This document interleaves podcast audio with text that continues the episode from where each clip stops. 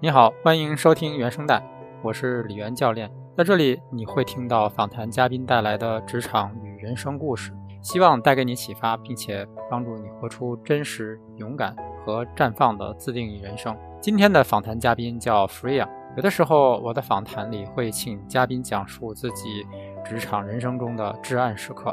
不过，对于 Freya，我有点不忍心，还有点纠结，因为他经历的至暗时刻太多了，以至于我很难决定。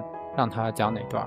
这听起来可能有点黑色幽默，不过作为当事人，不知道要经历多少身心的煎熬。他所经历的这些，我相信没有任何人会主动的想去体验。我们这段访谈只是回顾了他最近五到六年的生活，就已经经历了高危产妇被迫提前剖宫产，生育期间经历心脏衰竭抢救和严重的肾功能障碍。老二出生之后，他的先生又突然被拘押到异地，长时间失联。十个月之后，这起乌龙案件因为国家发文被证明了性质之后，老公平安回归。不久，全国就进入了疫情。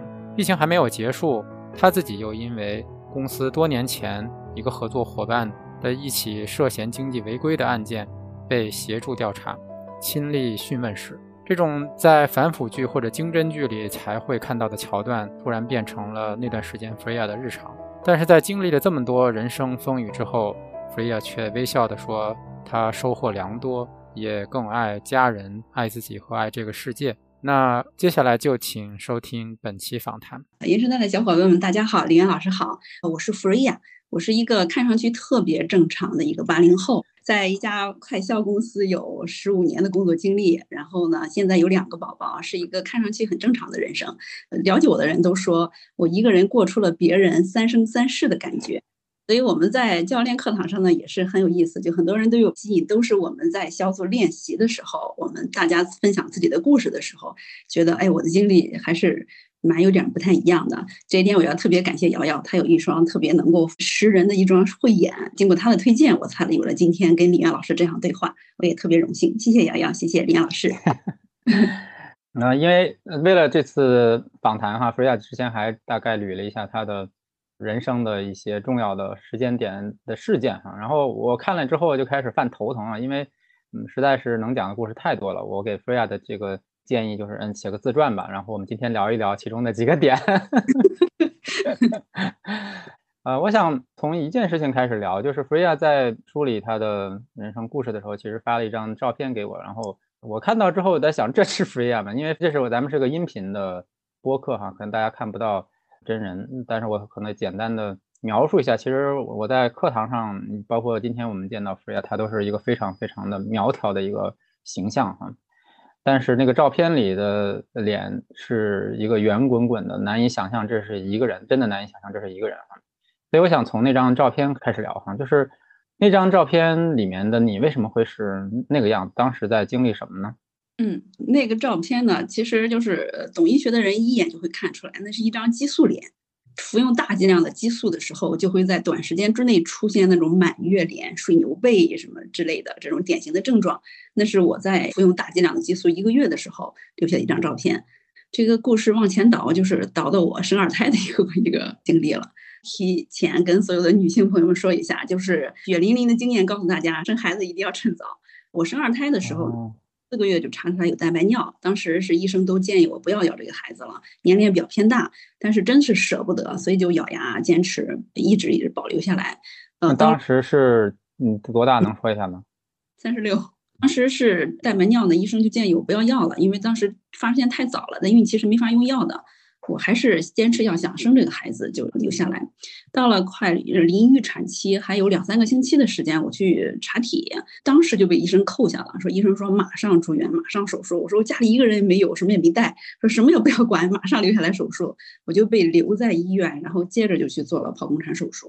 我当时那个孩子可能就是显示我那个身体状况已经出现问题了，当时是肾脏的问题，肾功能出现问题，肾功能出现问题，生完孩子第三天。肾脏还没有问题，结果就突发了心衰、心脏衰竭。在医院是被抢救过来的，也是特别突然。幸好是当时还在医院，没有出院。抢救过来以后，当时有一个心脏衰竭，他那个指征指数特别高。就是心内科来会诊以后，主任在路上打电话说没有病床，现在扒也得给他扒一桩，这个病人必须要转走。当时预后就显示还是挺严重的一个情况。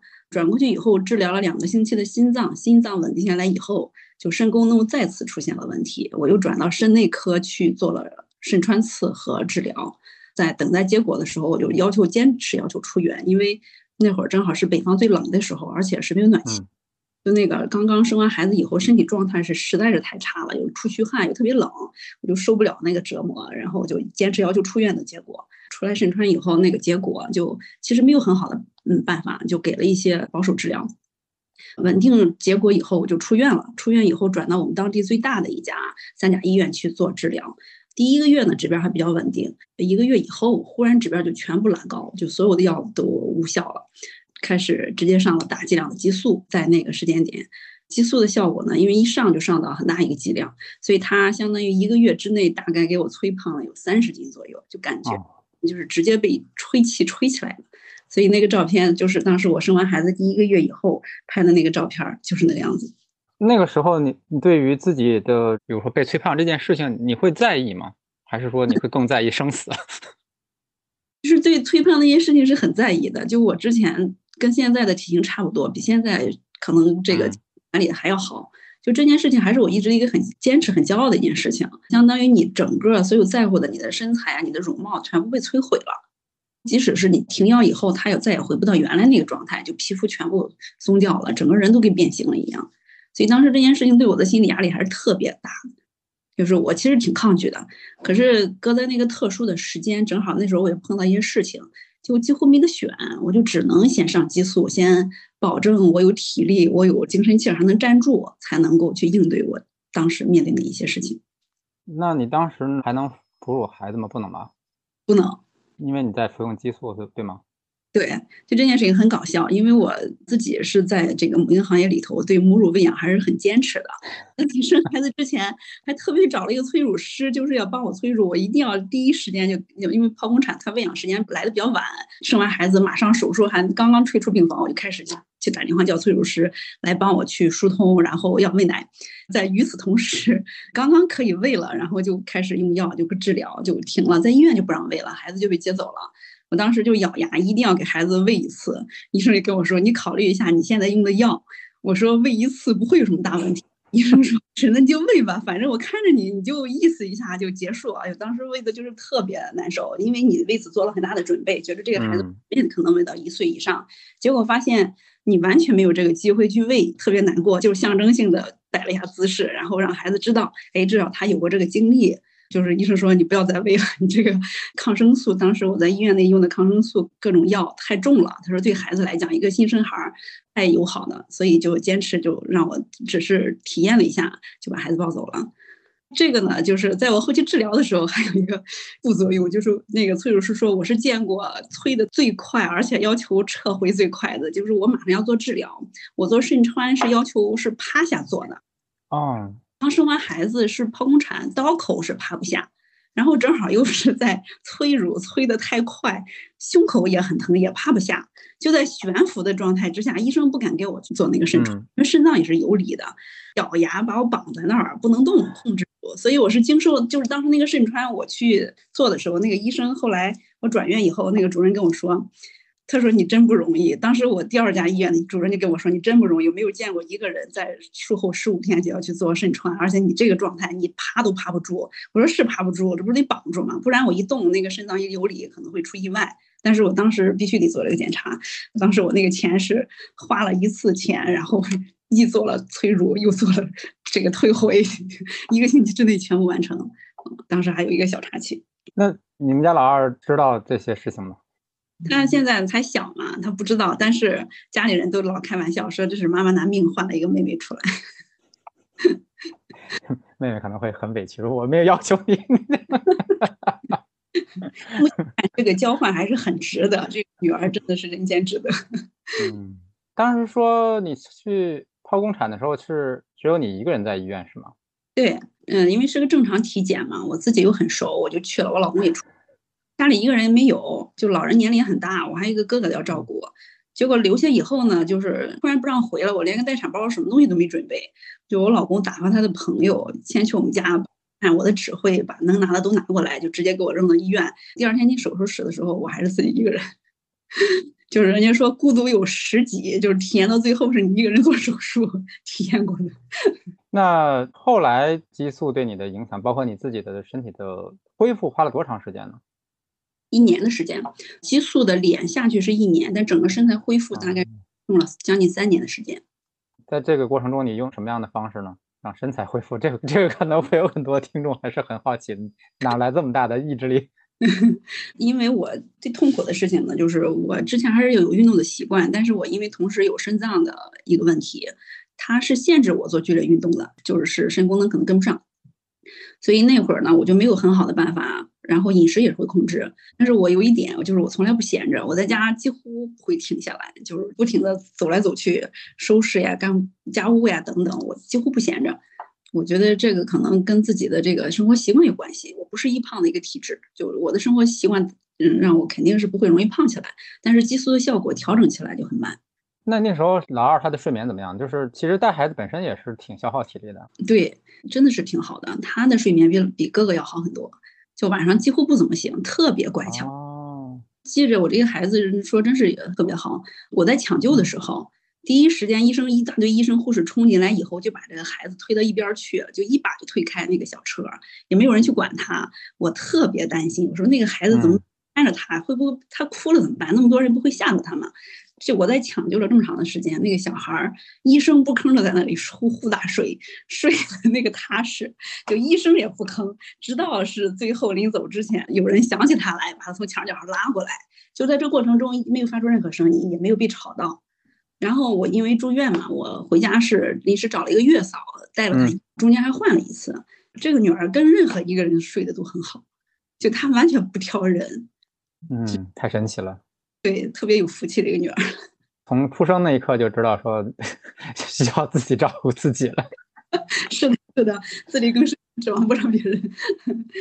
好，那在这段考验的同时，你刚才也有说到说，嗯，包括家里还有很多事儿哈，就是有什么可以讲一讲？就是当时还有什么事情在同时发生，也牵扯到你的经历和对你有很大的挑战呢？因为我是刚刚从这个医院里头折腾了将近一个月回家的，而且是一个刚生产完的一个状态，那会儿的身体就是虚弱到极点，走路站起来都没有很大力气那个状态。我正好是需要回家好好静养的时候，就他遭遇了一场官司，然后这其中呢涉及了我老公，就我老公在突然之间毫不知情的情况之下被带走去审问去了。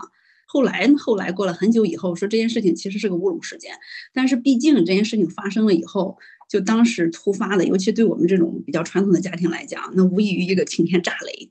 同时有这么一个状态，就我在自己还站不稳的情况之下，然后要出来料理我老公的一些事情。他这个事情发生太突然了，我们全家怎么也想不到会有这样的事情。老人第一时间就完全就失控了，就崩溃了。正常还能帮我来照顾照顾孩子，就那会儿连自理。不了了，而且呢，老人就很传统，他们就是我我公公是党员，一直都是教育家庭，所以特别重面子。他们就是先不去管这件事情，它背后是什么原因。首先摊上这件事情就是天大的一个灾难，还有呢，老人自尊心特别要强，他觉得就是我怎么一个党员，我培养出这样一个孩子来，触犯了国家法律，我对不起国家，对不起党，就他自己内自责又要面子，所以他不允许我把这件事情跟家里任何人说。我们其实是有一个庞大的家庭，但是那那一会儿，老人就坚持不肯让我跟家里人任何人透露，所以那会儿我其实是孤立无援，我连来照顾孩子都没有，就马上就面临这个状态。这也是为什么我就第一时间我那个呃病情就要反复，可能也跟个人这个呃情绪变化有关系。反复以后，我进了医院，就要求医生我必须得维持我的现状，我得出去有精力有体力去面对这件事情，还得照顾家里，所以才去。用上了大剂量的激素，效果很明显，立竿见影。就是人家说这个什么祸不单行，就这样来的。嗯，那李先生这个从一开始突然被带走调查，到后来定性说这件事情是乌龙事件，然后还给他一个清白，这件事情整个花了多长时间呢？从带走到回来的话，差不多是十个半月的时间，将近十一个月。对他十一个月都一直在，他是在什么地方待着呢？看守所还是什么？对，看守所。这个中间你能去看他吗？见不上的，其实我也去了，他还是在外省，就是这件事情搁在山东是没人管的。当时我的那个事情，但是很不幸被外省的怎么牵连进去，只是说协助调查，但是这个案子又特别特别庞大，就调查时间特别特别长。实际上到他这儿已经没什么是问题了，就是陪审的时间太长了，结果前后折腾了十一个月。中间我也去，我一直都是隔一段时间去，但是你见不上人，你也没法联系。从带走的当天开始，他其实就相当于跟我们中断了联系了。所以有很多被动的事情，这个过程真的是没有想到。因为我当时在医院抢救的时候，我很担心我自己会出问题，所以我醒过来第一件事情呢，就是把我所有的银行卡呀、什么这些账号呀这些东西全部转移给我老公，就万一我要再次。突发或者怎么样了，有个有个应急嘛，包括我还欠人多少钱，别人欠我多少钱，这类事情就就是交代后事一样交代的特别清楚，银行卡全转走，钱也全转过去。这件事情没过多长时间，结果老公突然带走了，我才发现我们家的钱都老公带走了，我既没有他的账号，也没有他的密码，什么也打不开，因为他的证件什么全都收走了，我手里连钱也没有了。那怎么办呢？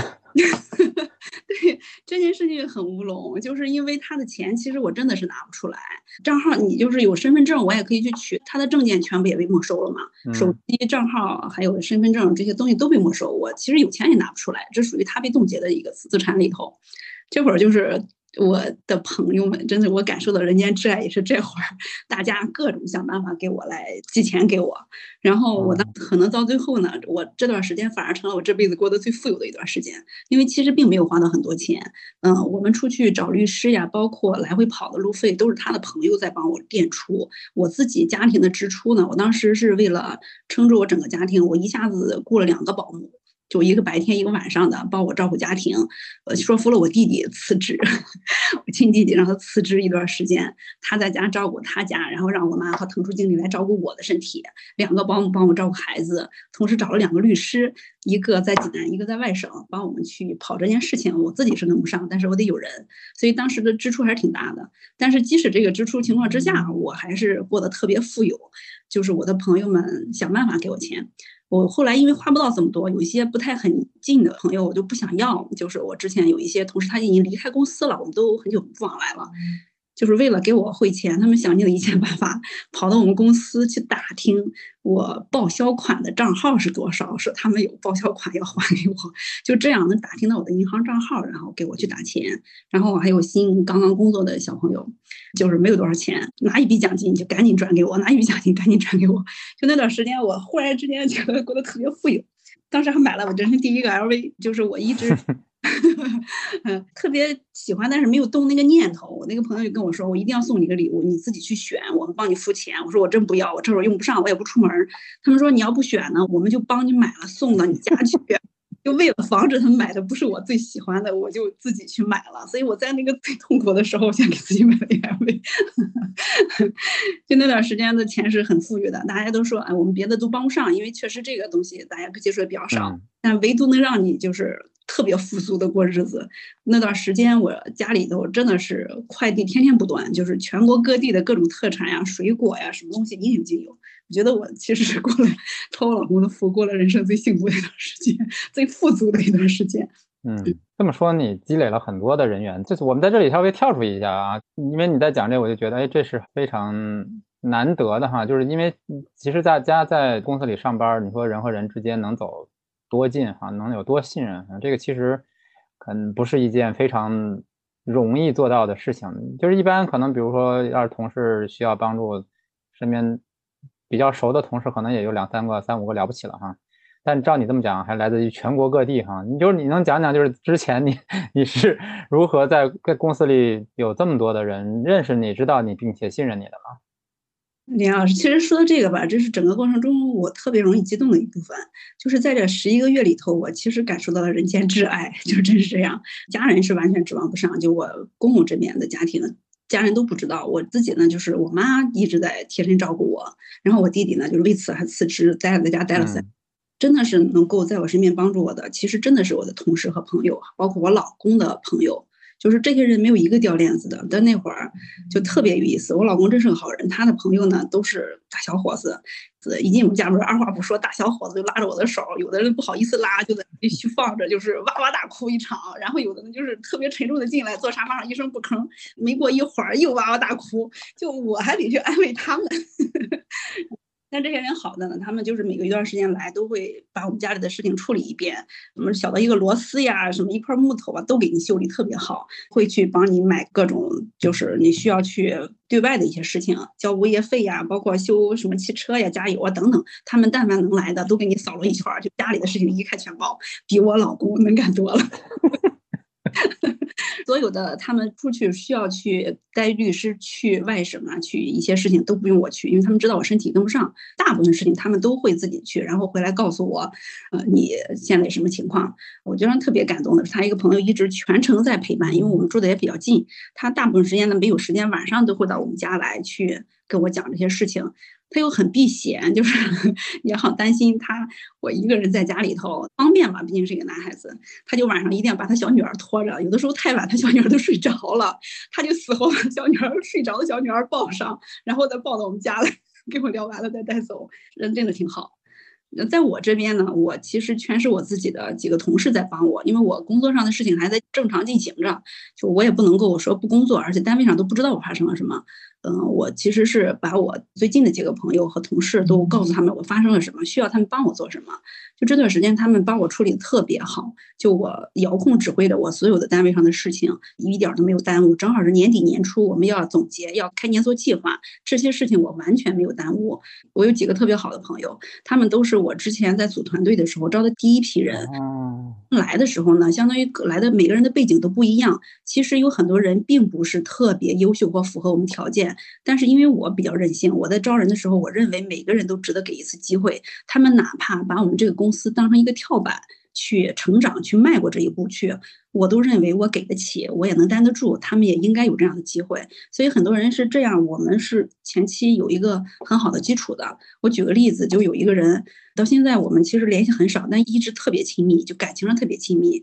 他当时有个特别不幸的婚姻，就这个人特别不自信，整个人就是特别特别内敛的一个状态。他要做活动或者做一些项目，我都不能去看，我只要出现了，他就开始哆嗦，连话都说不出来。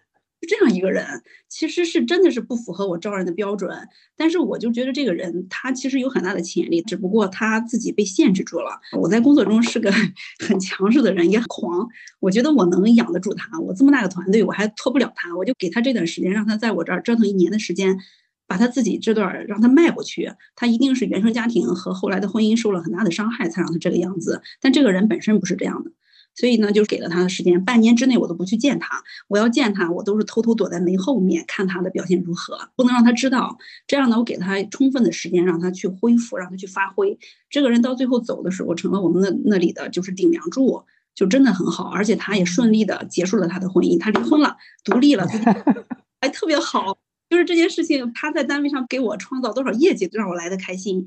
其实他也没有。在我的工作嘛，他很尽力，他前期慢，但他后期特别努力，特别能够付出。其实有好多人都是有这样的故事的。当时看他们来的时候，一部分是看能力，另一部分是看我们能在平台上能够给到这个人什么。我的底气就是我能在我不影响公司工作的情况之下，我觉得我能够去给这些人一些改变他们的机会。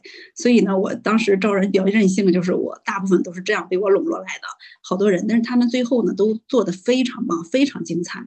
所以，我第一波的这些好朋友都是这样收获来的。这样的一波人呢，到了我真正出问题的时候，他们对我的关爱就展现的就是密不透风、特别厚实的那种关爱。他们甚至有个小群，每天晚上都在讨论今天干点什么能够让我开心。他们给我寄的东西，哪些是我比较喜欢，哪些是不喜欢的，然后再去复盘，再去调整一下。然后等我老公回来的时候，他们甚至还专门拉我老公开了一个会，从头到尾给他讲了一下。我是怎么付出的？我这过程中经历了什么？生怕我讲不清楚，或者我忘记了，我老公没有把这个记下来，日后没有好好的回报我。就我老公回来以后没两天，他们就正式的就组了这个局。我老公就是那个消息已经没事了要回来那个消息出来以后，我还没等哭，他们已经哭成一团。其中有一个因为老公没有哭，他跟老公打了一架。你为什么不哭？激动吗？你为什么不哭？李岩老师，就是你，当你被人这样爱到这个份上的时候，你的内心是非常非常充盈的，你觉得真的是人间值得。你为什么能被这么多人这样爱你？可能我们每个人都有一些原生家庭啊，或者之前的一些不好的经历，但是在后来你曾经被人这样爱过以后，他真的会治愈你。嗯，我我刚才听你讲的时候，其实我在想是个什么词儿哈，可能我想到了一个词儿，第一个想到是铁汉柔情哈，但是我想不行，不能用铁汉，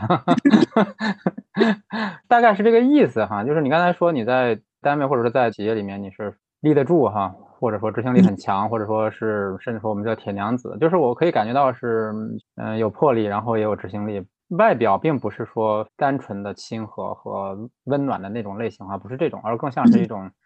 事业型的强人哈，但与此同时，你刚才讲到后来离开并且成为顶梁柱的那个小伙子是吗？姑娘啊，那姑娘啊，那姑娘哦，姑娘，你培养的那个姑娘，说你为了让她能够自己慢慢的恢复和成长，你都悄悄的去观察她，而不是。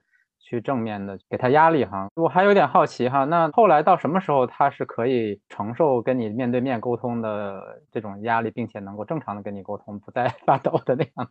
就那个改变大概过了多久？六个月的时间，为什么得出了一个六个月的结论？我后来对我所有的新人都说，我给你们六个月的折腾时间，正好也是试用期，你们敞开了做，这个后果我都来担着。但你们这段时间就一定要去尝试，不停的练，把自己练出来。相当于六个月的时间，绝对能够改变一个人。这个人是就是影响最深的，他六个月完全改变了。他到最后变成了我们，其实是后来就直播开始兴起了嘛。他的形象不适合上。我拦不住他，自己非要上，自己组织自己的直播，在上面讲的就是热情的不行不行的，就是这种转变让我特惊掉下巴的那种感觉。他到了一个特别安全的组织里头，有这种职场安全感的时候，这个人会自己修复的，他自己的能能量就会释放出释放出来。太神奇了，挺好的。我在刚工作的时候，刚开始走上管理岗位的时候，我其实还是特别抗拒的。我不想来做管理，为此呢，我当时跟一个全国经理做项目，在总部做完项目以后就要回到区域，我就要去做一线员工。我那个全国经理当时给我留了一个大区经理的位置，结果没想到我的我的志向要去做一个代表一线的业务，他就觉得特别生气，他愤怒的不行不行的。跟我谈了好几次都没有谈拢，然后他就一怒之下把我告到了我前老板和我前前老板 那儿，三个女人在在我们总部就是把我合起伙来把我骂了一顿，然后最后妥协，我也不去做大区经理，我也不能做业务，我去做一个省区经理，这是我的第一份管理岗。然后当时他为了惩治我呢，我自己当时就是赌气跑回来做了一个月业务，他不给我报销任何费用，就我自己慌慌垫了很多钱，他不给我报销，他不同意任何人给我签字，结果就把我逼到表上必须做管理。我说我做不了，他跟我当时说，你就是做一个服务好的人就好了，把这些人让他们能够去发挥他们自己，你只要做好服务就好。我那时候认识了八个字，就是管理的八个字，到现在我现在仍然是觉得特别认可的。菩萨心肠，雷霆手段，叫精。其实这个跟我的管理风格非常非常匹配。我确实是在职场中该出手的时候也也挺能下得去手，但是确实前提是还是有一个比较善良的心常在这儿。我觉得这个非常神奇哈，就通常大家在企业里如果发生争执或者说是僵持不下，通常情况会是跟你这个相反的哈。你是好，人家逼着你让你做管理，你你死也不从。对对，真的是。然后我当时那个大全国经理这样威胁我，他说你如果不来做，我就挑一个你最不喜欢的代表提上来给你做直线老板，就是 一月，然后动用了我前老板来劈头盖脸把我骂一顿，最后我们才折中。走上这条路子，我之前对做管理还是挺抗拒的，就觉得那特别没意思。嗯，但我觉得这里面有一点，这么多人都相信你能做，一定是在你身上看到了什么哈？他们看到了什么，以及说你对于做管理那个最大的抗拒是什么呢？在那个时候，我刚刚提到这个全国经理呢，我们俩其实是只有一面之缘的情况之下，他后来就死活要把我说服弄到总部去，我们有个很有意思的一个交锋。他是在一场会上，我们有一个简单的接待，他是我们外来外请的一个嘉宾，要接待一下，我都忘了当时有任何的细节，完全忘。那个会是我来负责的，我接待了很多很多人，但是当时他后来给我回忆说，他在那个会上对我印象特别深，就是我一个人接待了非常多的各方面的这个人，然后安排了一场特别大的会议。就是特别复杂，觉得他能力很强。第二，特别细致。他最后这样评判我，所以最后他后来去全国做那个项目的时候，他找一个帮手，他第一时间想到了我。那个时候我已经忘了他是谁，就完全没有任何交往的情况之。说服我去北京，我死也不能同意。就我们俩又开始前后谈了一个月，他最后跟我说：“你只来帮我三个月，三个月以后你回去想干嘛干嘛。”当时想，哎呀，我也不能给个全国经理打成这个样子，就三个月就三个月吧，就去了。但是我坚持不肯做手续，转个做一个外派的手续，我就要求一定我去住酒店，所以我就一直住在假日，把自己住成了假日的 VIP。结果呢，这三个月才发现这是一个圈套，三个月又三个月又三个月。当我回来的时候，他就这个，就是筹建一个新的部门，他没有这么快嘛，三个月肯定是不够的。三个月以后，我自己就不想回来了，因为我觉得这个事情应该开了头了，我就得把它做下去。所以，总之，我觉得之前这些各方面的反馈，对工作上是很负责任的。但凡这件事情交给我，一定是就完全不会让人他掉在地上，也会超出预期。我自己的主动性非常强，我不需要别人来督促我。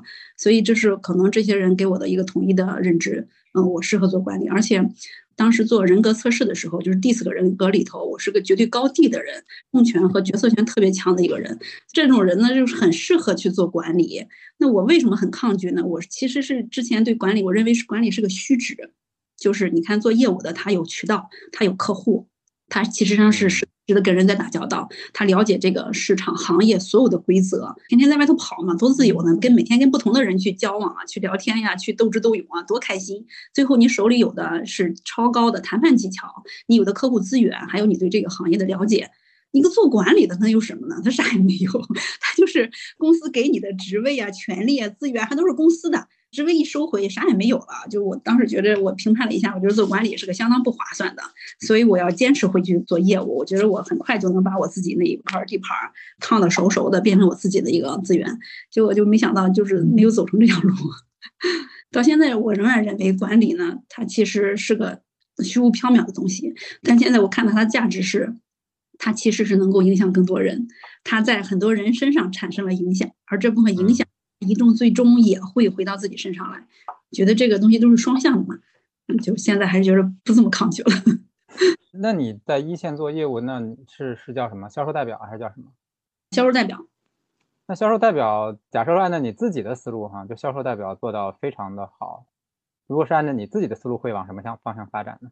我自己的思路，我就会做一个资深的、特别牛掰的那种销冠那样的，就在区里头横着走，哪个老板也不管。就是我能搞定最大的客户、最大的市场，拿出最好的结果。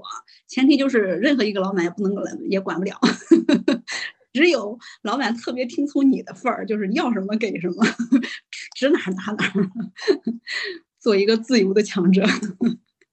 如果没有这些其他的老板慧眼看到你身上做管理的能力，如果他们真的没有干预你，你觉得这条路真的会这样走下去吗？可能走不大通，就是我个性太强了，我会跟所有老板打，打到最后一定是双方都两败俱伤。这部分可能有点算探讨和闲聊哈，就是做销售做到销冠之后的路怎么走，在你心目中？其实可能做销冠做到头，没有别的方向的话，还是要会走管理的。就这个事情，你抗拒过一次以后，抗拒不过不过第二次，大部分公司选人的话，还是会从业绩方面先考虑。隔得住一次老板来来问我，可能隔不住三五次，再继续这样问，还是会走上这条路子。嗯，你自己觉得为什么会这样呢？在一个公司里面，当你做完销冠之后，假设真的做到销冠了，就会被老板不停的来问你，你要不要做管理，要不要做管理？为为什么会这样呢？自己后来带团队以后，我就特别有感触，就是一个在团队里头人才是非常稀缺的，尤其是能做管理性的人才。一个销冠，他做到销冠的话，他自己所具备的这种沟通能力、统筹能力以及抗压能力，其实是很适合做管理的，也是做管理通用的一些能力嘛。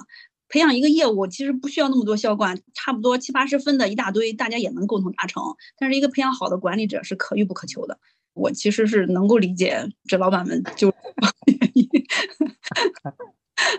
那有没有可能哈？咱们不先不说从公司的角度，他怎么看这个人才的效率哈？因为我觉得这里面是涉及到一个人才效率，就是你的能力只是做一线的业务代表，甚至满不管是首代还是销冠，毕竟他的对于整个公司来讲，他能发挥的效率不是最高的。但是对于个人来讲，其实个人有自己的意愿，有自己的喜好哈。你自己从后来的经历里面，你重新再看做管理的这件事情。你的意愿度会有改变吗？在做过之后，意愿度没有。其实我当时的时间，呃，上上下下的是声音都觉得我应该去做一个更高的职位，才能够影响到更多人。我们团队的人觉得很幸福，他们有种感触，就是你如果能够位置再高一些就好了，这样我们大家更多的人就会感觉很幸福。无奈 能力有限，我就卡在这儿。OK 啊，那看到这么多人被你影响，然后你也带给他们了这种职场的幸福感，但是你自己仍然觉得说我想做个自由人，是这样吗？对，我其实觉得做管理，他位置越高的话，他的责任是越重的，就是你这是肯定的，个人肯定的职，然后处理的关系越来越复杂，自由度是下降的。所以你的内心里仍仍然是一个自由的天性啊，并不想为了带更多的人拿更多的钱管更多的事情，所以去去要那个位置。对对对，就是李安老师说过我这个名字啊，我这个名字弗瑞亚，它是一个希腊女神的名字，但我其实并不是为了她，我只是听上去它的谐音很像弗瑞亚自由呀那个意思。你这是拿了一个希腊的高级词汇，然后用了它的中文谐音梗。对。老大叫小恩，老二叫小欧，他俩合起来就叫 No。没法跟家里人讲吧？家 家里人都知道，就是我一定要凑一对 No，就是我希望我们这孩子对他的最大期望就是将来有对一切说 No 的这种自由。你你在你自己身上不是已经践行了吗？我觉得 Say No 的能力反而是一种很强大的一种能量哈。是的。不容易，其实挺不容易的。好，那我们来聊一聊后来发生的事情啊。那你先生因为这件乌龙事件被调查了，被协助调查了十个月。我我我想先插一句哈，你先生在经历了这十个月之后，对他的影响是什么？哎呀，这个地方我能用一万字来夸一下我老公。但是我特别担心，我老公是个从小娇生惯养吧，差不多这样一个特别好的家庭成长，没有受过任何挫折。呃，唯一的挫折就是我了。然后，但是他经受那么大一个事件的话，我很担心他回来会一蹶不振啊，整个人被垮了。毕竟是性质上听上去还挺恶劣的，但是没有想到他表现出来了一个超强的一个适应力和逆商。他来了以后，竟然让他来委托他去管所有的人，他带领大家读书、打扫卫生。在里头受到了特别大的优待，就是我放心的是，他在里头绝对不会有任何的这种受欺负呀，或者是不太好的状态。然后他还结交了一大堆朋友，这堆朋友到现在他们逢年过节还在聚，就是来自各行各业的，天南海北，特别神奇。然后我老公在这里头呢，这十来个月的时间读了大量的书，这些书都是我后来给他送进去的。当时那本《沉浮试验》嘛，我想怎么说服他，我还给他送了一本字典进去，就是能把书全送进去。等他回到家以后。完全没有过度，就是马上切换回了正常状态。这个人的内心，他一定是受过煎熬、受过一些恐慌和打压的，但是他没有表现出来，就没有影响到他自己，他把它内化了，然后变成了另外的一种能量。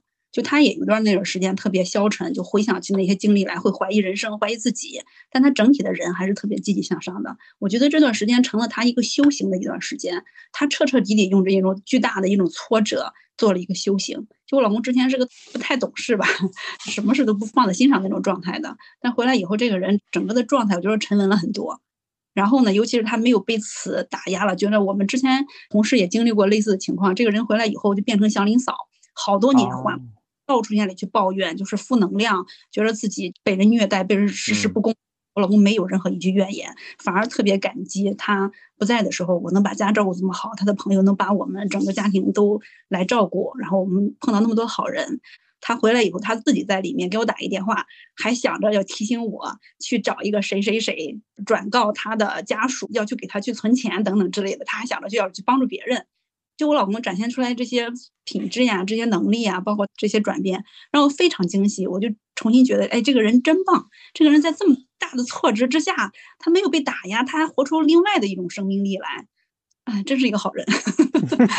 你锻造了十个月，换了一个人。那是挺不容易。时间的关系，我想我们来聊一聊。后来你也经历了一个类似的过程，哈，就是因为工作的原因，所以被调查。这段就是你可以分享一些你你可以分享的经历吗？嗯，就这件事情呢，是一前一后。就我老公回到家没多长时间，我就迎来了我自己的，也相当于是类似一些面对司法的一些审问啊，这种事件。其实这也是我们。整个公司来讲，可能面对最大的一次危机吧。就这件事情，我是当时是作为一个关键人去第一波冲到前线去接受这个调查的。其实心理压力也很大，因为你不知道这件事情它走向有怎么样子，它到底多大性质，我们都不太懂。但是这过程中呢，很有意思的就是，我去年在此之前一年陪着那些律师呀去应对我老公，想象我老公在里头是怎么经历的那些场景，该怎么去应对，包括跟律师沟通这些事情翻来覆去过程中，无形为我自己接受这些事情的时候做了一个铺垫。我描述一下，我当时第一次进那个看守所去接受审问的时候，电视上我们见到所有场景是一毛一样的，他要进一个地下。所有的小黑屋全是冷冰冰的，你每走一步就一个灯咵亮起来，然后所有的门都是铁制的，就是没有窗户，都是铁制的。其中一扇小门打开，两个警察着警服坐在你的面前，就一盏小灯，特别惨亮的那种灯光。你做完了以后，警察面无表情站起来给你亮他的警官证。跟你说我是什么什么警官，你因为什么什么事情涉嫌什么什么什么来接受这个调查。从现在开始，你所有每一句话都会被记录、被录音，等等等。就是电视上我们见到一个场景是真实在线。两眼发懵，那种无形的压力，我现在回想，那其实是为了送走一种氛围，会放弃所有的抵抗，然后去坦白从宽。关键那个时候也特别冷，就那个地下它是没有暖气的。北方那个时候应该是有暖气的，但偏偏那个地下室是没有暖气。进去以后，冻的人在里头瑟瑟发抖。警察穿的都很紧很厚，这是没有准备。我就知道了，那种环境之下呢，就那种高压之下，他人是很容易被崩溃，完全忘了自己。所有的这个心理是防线全部会崩塌，然后你就想问什么问什么。但是那个时候我还能很清醒的知道我是来干嘛的，就我的思路一直很清晰。在这过程中呢，整个人特别淡定，循着那些问题走，我没有害怕。这一点有来于去年一年的锻炼。我对那个环境中，虽然我没进去过，我想象了无数次，去看了无数的这种照片呀、内情啊，扒了无数的东西，所以我能想得出来，我也没有害怕那种环境没有对我造成震慑。在这过程中，一些问话，其实警察的问话他都是有逻辑和套路的。很多问题完了以后，突然之间又杀回来了，换了一种方式又再问一遍，确认你是不是在说谎。那这个过程中呢，还有很多坑，就是 导向性的问题，一不留神呢就把问题可能是这件事情没有错，但是你在错误的表述，也可能是个很危险的信号。尤其是我这种模棱两可的一些问题，这过程中我表现出了超强的一个逻辑性和这种表达力。我能精准的去判断他问的什么问题，精准的选择合适的词汇去表达。另外呢，能够识别他的坑，否定他。你这个问题，你这个问法就是不对的。嗯，我们这件事情是这样的，所以你这个问题本身就是错误的。我竟然还可以这样给他对个来回。所以我第一次呢，就是在我的这个审讯过程中展现出来了我所有学到的技能。然后后来我们公司因为我这次的表现，觉得你是个抗压的人。把这件事情呢，第一的联络人定为我。这个警官以后有什么事情都要通过我去联系。说为什么？因为你抗压能力强。我们真的有后来进的同事以后就傻了，就是乱说话，该说不该说的都会说。所以我们公司决定，嗯，这个抗压能力你绝对是能够排得上首第一的，而且抗高压之下脑子清楚。所以这件事情我在前前后后是一直作为一个关键联络人，整个跟了两年多的时间。那进看守所的进了多少次？我这个可以说吗？嗯，我正式的是去了两次，后来呢就不进看守所了，在人办公室跟人聊，待遇好一点，待遇好一点。最后警官还去投诉我说，你们公司能不能跟那个弗瑞亚说，他对我的态度非常粗暴，他有时候不太够友好。这 是谁对谁粗暴？操死了！对，后来这个事情扯的时间太长了，他有很多涉及别的地方的，也都要通过我。但实际上我并没有了解那么细，毕竟当年我也只是一个小小的一个办事员而已。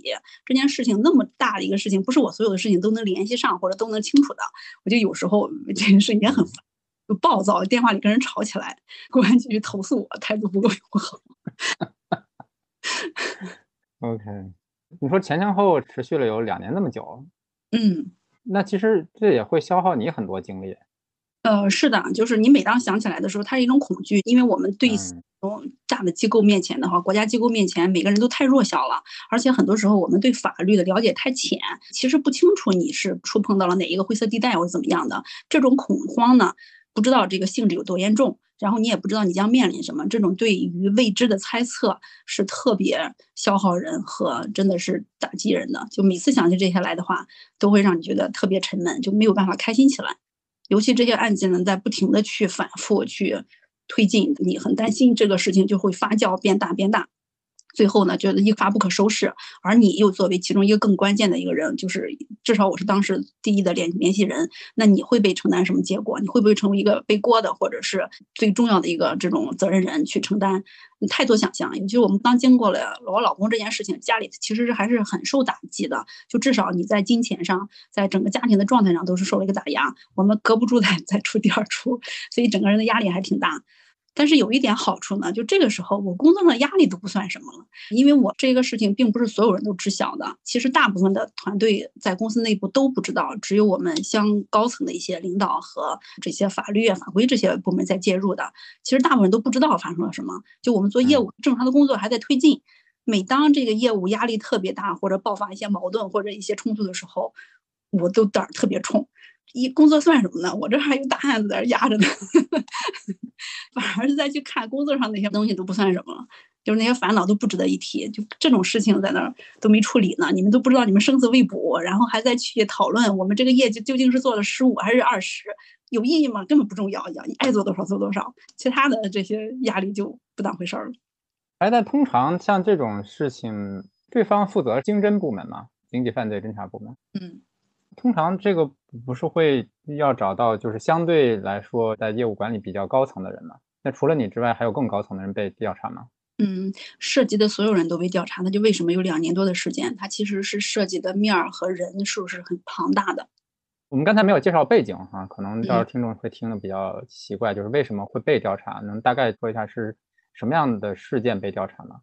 这件事情也很乌龙，就我们其实公司是没有问题的，但是我们是中间的一个合作方，就是 agency，他出了问题，他出了问题呢，就会牵连出他之前的一些合作的客户之间是有哪些可能给他往来的这些合作方有哪些问题。那这过程中呢，发现我们公司是一个非常大的一个合作方，那这个过程中就要开始对相关的，相当于是被合作方给牵累了这样一个事情。agency 在你们那边用中文是怎么翻译的？供应商。啊，OK。所以就是供应商他自己在拓展业务的过程中，和他的客户或者说和他的相关的合作方中间的一些操作出现了一些违规的事情，可以这么说吗？具体的事情可能比这要简单，可能就是偷税漏税类似的税务的问题。OK，所以说到底还是合作伙伴他们的一些经济上的行为里面出现，就是像你讲的漏税的行为。但是因为你们是属于商品或者产品的角度，你们是产品的供应商，他们是负责终端最后去销售，所以你们也是在这其中的利益一环，所以竞争要从头到尾都要去调查，是这样吗？差不多是这样子。嗯，如果从合规角度，就是说，包括说你采用什么样的 agency 本身，这个从决策的角度来讲，这是你们被调查其中原因，就是那你为什么你们用这样的 agency 啊？这也是其中的一个。原因你们会被牵扯进去，毕竟是他是你们的合作伙伴，对吧？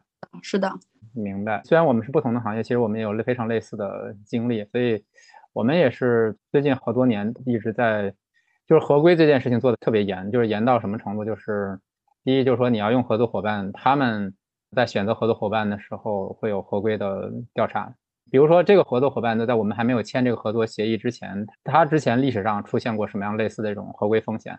首先要调查 这一个底底儿调哈，包括他在跟谁做生意，他在把我们的产品卖给谁，都要有非常非常严的这种流程。所以可能这个只是我要跟听众简单讲一下，就是合规对于大企业来讲，实际上是非常非常怎么讲，风险非常高的一个部分。如果你没有好好做的话，这个也是企业发展从野蛮走向秩序中的一个。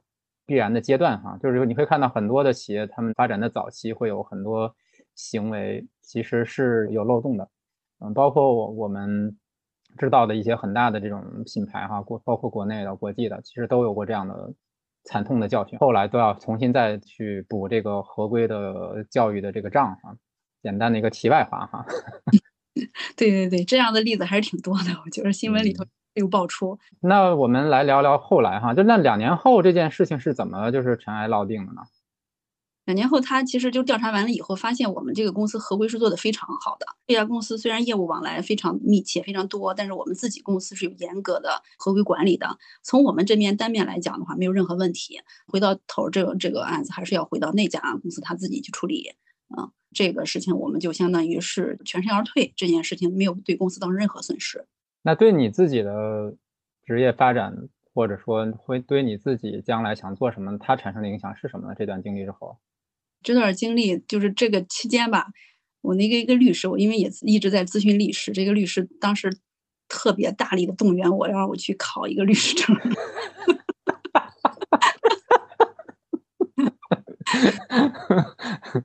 他说：“你跟这个事情这么有缘分，你老是经历这些，而且你在过程中展现出来很强的一个逻辑力和表达力，其实很适合去做律师。”然后他推荐我去读，我还正儿八经的去买了一堆书和看了一下视频，我觉得听得特别带劲，就是我特别喜欢听他们讲刑事案件那些例子，那其中正确的认知了什么叫正当防卫。当然这是后话，就是我最终还是放弃了这件事情。一过以后我就放弃了，太难了，我不要再接触它了。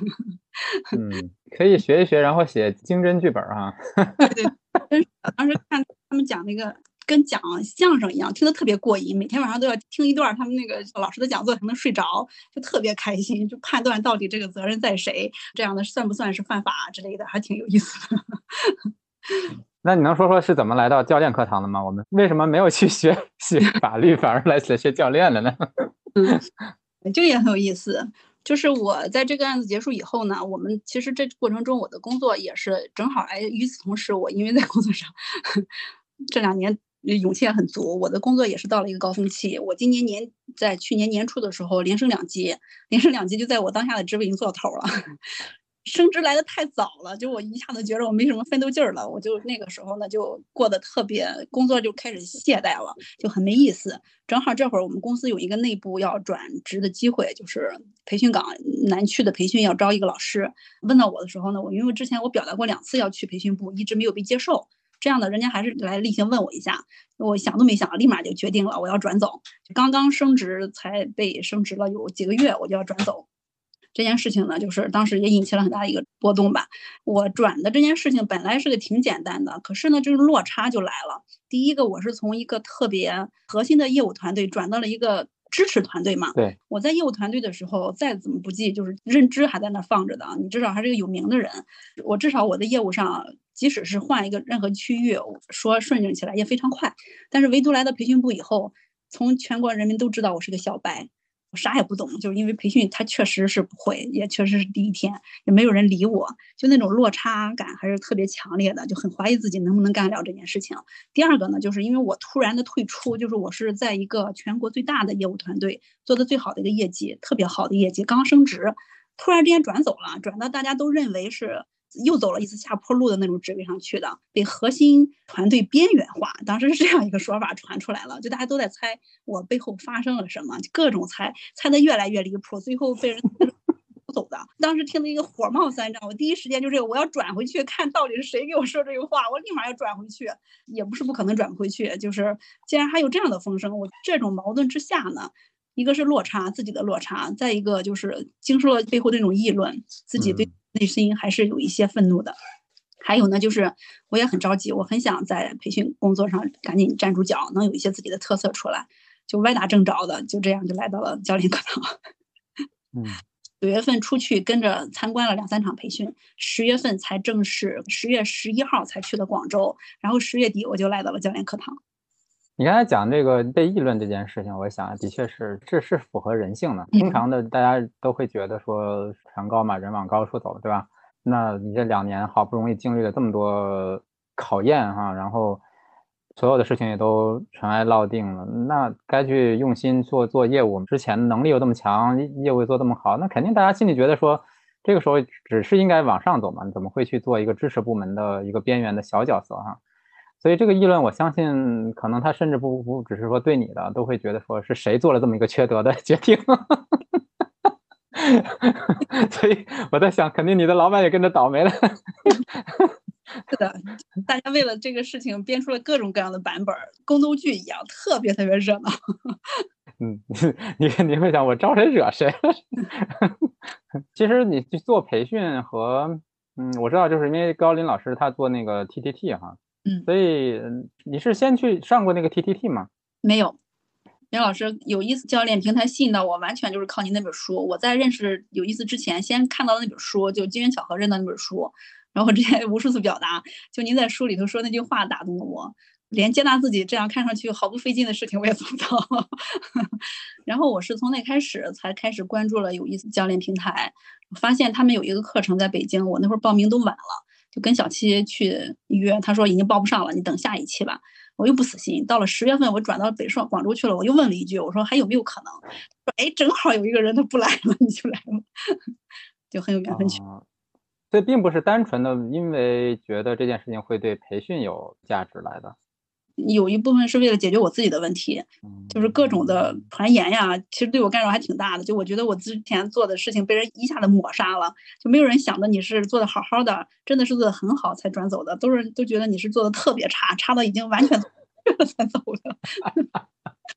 那我们再往回倒一下，那你怎么接触到我那本书的呢？可能是在豆瓣上有人推荐，这么神奇啊？对，再接触往前接触就其实是想不起来了，说还是对我影响挺大的。好，那第二个问题是，其实我们刚才也在聊哈，就如果说比假设说你就是做业务做销冠做到头会怎样哈？但那个时候也没有想说，哎，因为就做销冠做到头了就会转培训呢？就这个转折，就是你是怎么觉得说，哎，我我可以去试试做这件事情，或者说这件事情有可能是你想做的事儿？嗯，我这个转变是怎么发生的？培训这件事情呢，是在我做管理之前我就争取过。我们那会儿一直有内训师，就是从区域培养的一个一些惯例。在做管理之前呢，我争取过一次，我没有去成。当时说我条件不太够，就你欠缺一些管理的经验。当时去做管理了，哎，我觉得我终于有管理经验了，我又去申请了一次，哎，那会儿就特别顺畅的通过了。我们那个全国培训经理特别喜欢我，很痛快的就跟我接受了，然后还给我布置了一堆作业，怎么怎么地，手续走得很快。就这件事情，没过一星期，他离职走了，突发离职走。基 本人都选好了，我们俩都开始交接工作了。想着这件事情怎么也得一个月，我还在争取。我想能不能一个月交完工作，我就赶紧转过去，千万不要交三个月，这个太费劲了，我赶紧走。这个培训老师从跟我谈话到他离职手续办完，只用了一个星期。这种突发的离职，一定也是发生了一些突发状况嘛，我就不好再过问。所以这件事从他跟我开始谈接收我。给我留了一堆作业，以后到他走，我就没有再有第二次对话。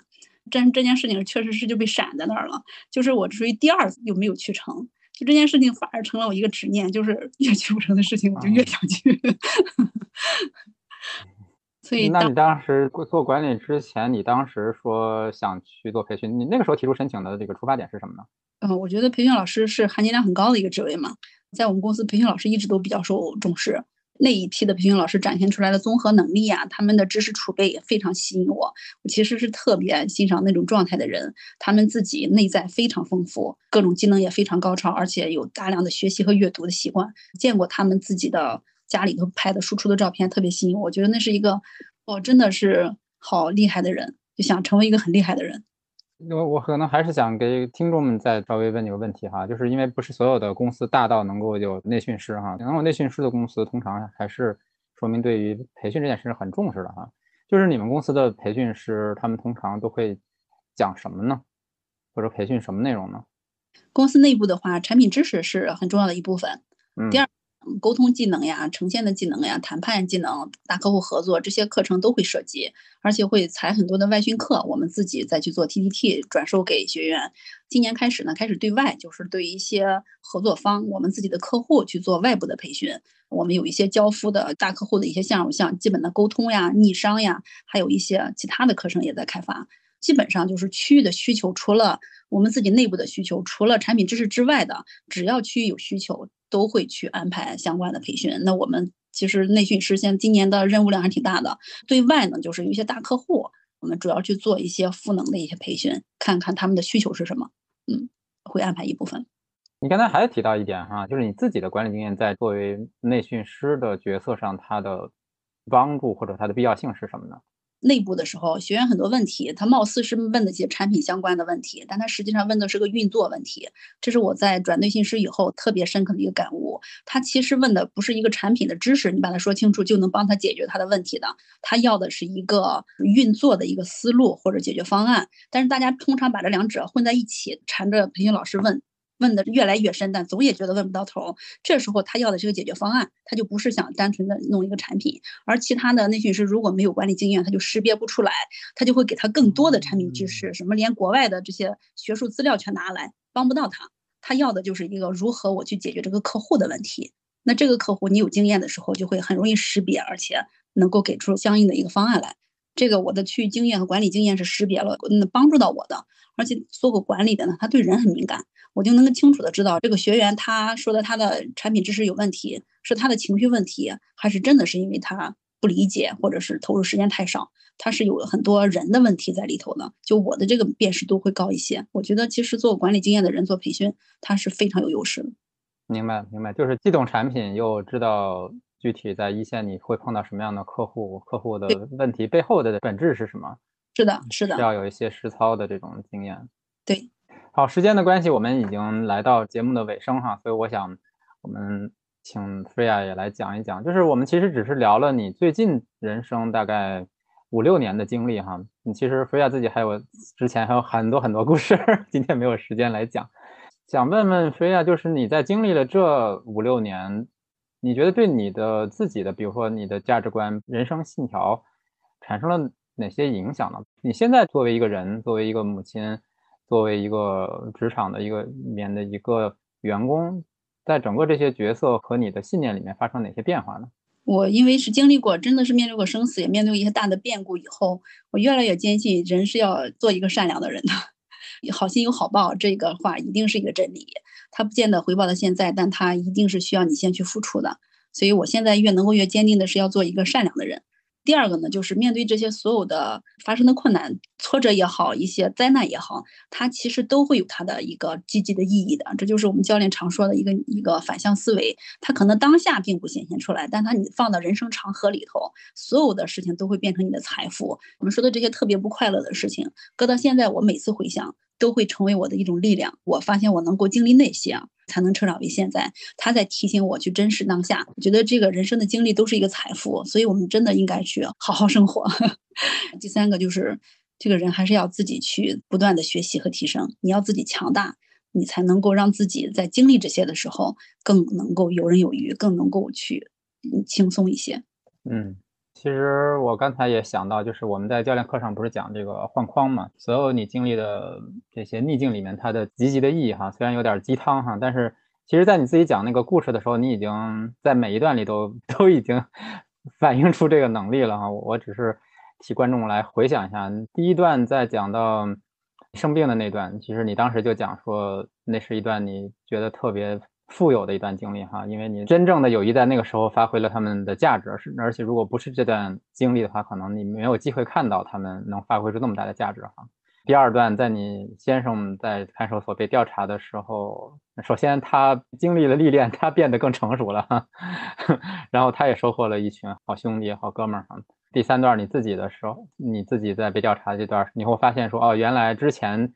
为了帮助你先生，你跟律师所做的那些所有的讨论，包括你在内心里所设想的所有的那那些，都对你有所帮助哈。所以你会发现，你所有之前经历过的挑战和当下经历的挑战，如果你反过来想，也都是在让你变得更强大。当然，这个前提是你认为这是一段学习。相同的经历也有可能导致，比如说变成祥林嫂，但是你没有变成祥林嫂，是因为你有这样的能力哈。嗯。这是我觉得最幸运的地方，就是你经历过以后，他没有摧垮你，没有把你变成一个面目可憎的人，然后你还依然热爱生活，这真的是太幸运了。你在看守所待过，或者说被经侦调查过，然后你仍然保持积极的心态，包括你对生活的热爱，的确是我们可能用强大有一点点敷衍哈。其实他需要的不不仅仅是强大，他需要的是一个非常丰富的内在，你才能从这里面呢仍然能够得到正面的意义。